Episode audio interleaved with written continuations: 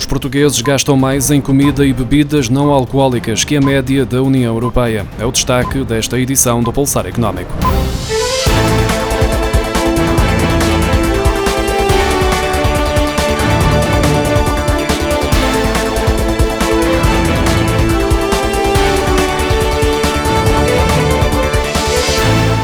No ano passado, Portugal foi o décimo país da União Europeia em que os cidadãos mais gastaram em comida e bebidas não alcoólicas. De acordo com os dados divulgados esta segunda-feira pelo Eurostat, os gastos dos portugueses com este tipo de produtos representam 16,1% da totalidade das despesas, um valor superior à média europeia que é de 13%.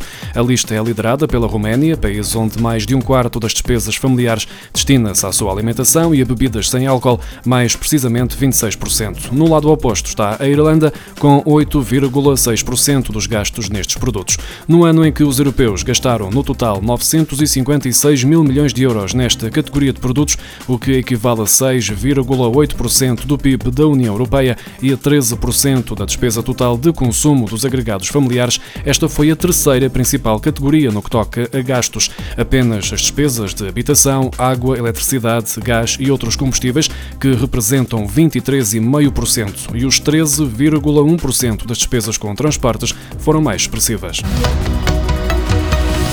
O acordo alcançado entre a União Europeia e o Reino Unido prevê um período de transição no domínio das pescas de cinco anos e meio, durante o qual as frotas europeias mantêm acesso às águas britânicas, mas com uma redução de 25% das capturas. Depois dessa data, as duas partes passam a negociar as cotas de pesca numa base anual. Os pormenores sobre as espécies e as zonas abrangidas pela redução de 25% nas cotas de pesca da União Europeia ainda não foram determinados.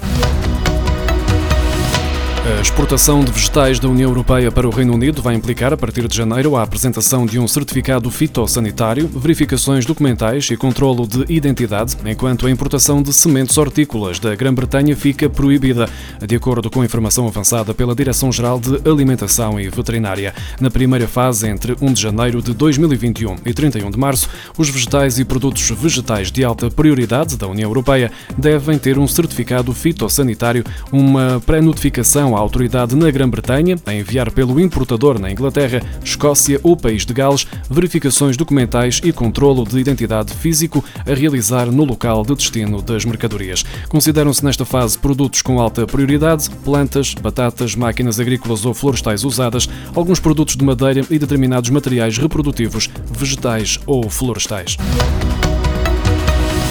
As previsões para o crescimento da economia em Portugal em 2021 vão desde os 1,7% da Organização para a Cooperação e o Desenvolvimento Económico e os 6,5% do Fundo Monetário Internacional, depois de um 2020 marcado pela pandemia de Covid-19.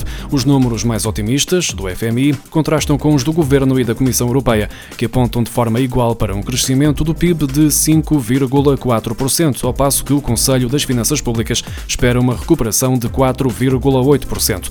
O Banco de Portugal divulgou a 14 de dezembro a sua atualização das previsões, apontando para um crescimento económico de 3,9% em 2021, esperando ainda crescimentos de 4,5% em 2022 e 2,4% em 2023. A previsão mais pessimista é a da OCDE, que aponta para um crescimento económico de apenas 1,7% no próximo ano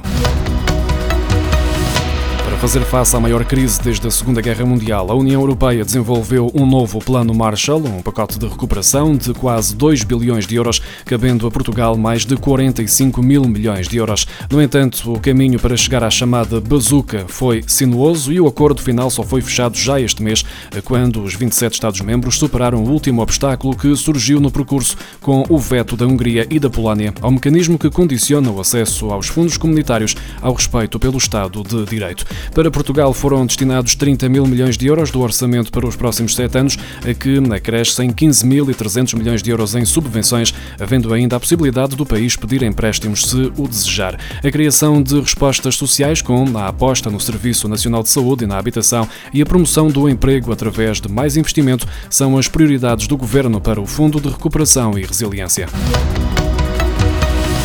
Em 2021, a Segurança Social vai retomar o cruzamento de dados com a autoridade tributária para apurar discrepâncias nas declarações trimestrais de rendimentos dos trabalhadores independentes relativas aos anos de 2019 e 2020, processo que ficou suspenso durante a pandemia.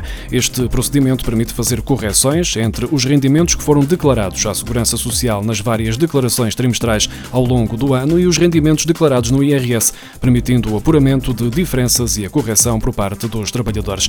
Segundo a Secretaria de Estado da Segurança Social, das correções que sejam exigidas no final do processo, não vai resultar o pagamento de juros de mora pelos trabalhadores. As microempresas que tenham quebras de faturação superiores a 25% vão ter acesso a um novo incentivo a fundo perdido em 2021. Em causa está um apoio que será equivalente a dois salários mínimos por posto de trabalho, ou seja, cada microempresa poderá receber no total até 11.970 euros nos primeiros seis meses do próximo ano, a aplicar a definição do Código do Trabalho. O apoio será pago em duas tranches no próximo semestre. Em contrapartida, as microempresas não vão poder avançar nem com despedimentos nem com despedimentos por extinção do posto de trabalho até dois meses após o final do apoio, uma vez que o Código do Trabalho considera microempresas aquelas que empregam menos de 10 trabalhadores. Se um empregador tiver 10 trabalhadores à sua responsabilidade, já é considerado, nos termos da lei laboral, uma pequena empresa. Logo, o incentivo a atribuir em 2021 será no máximo relativo a 9 postos de trabalho por cada empregador.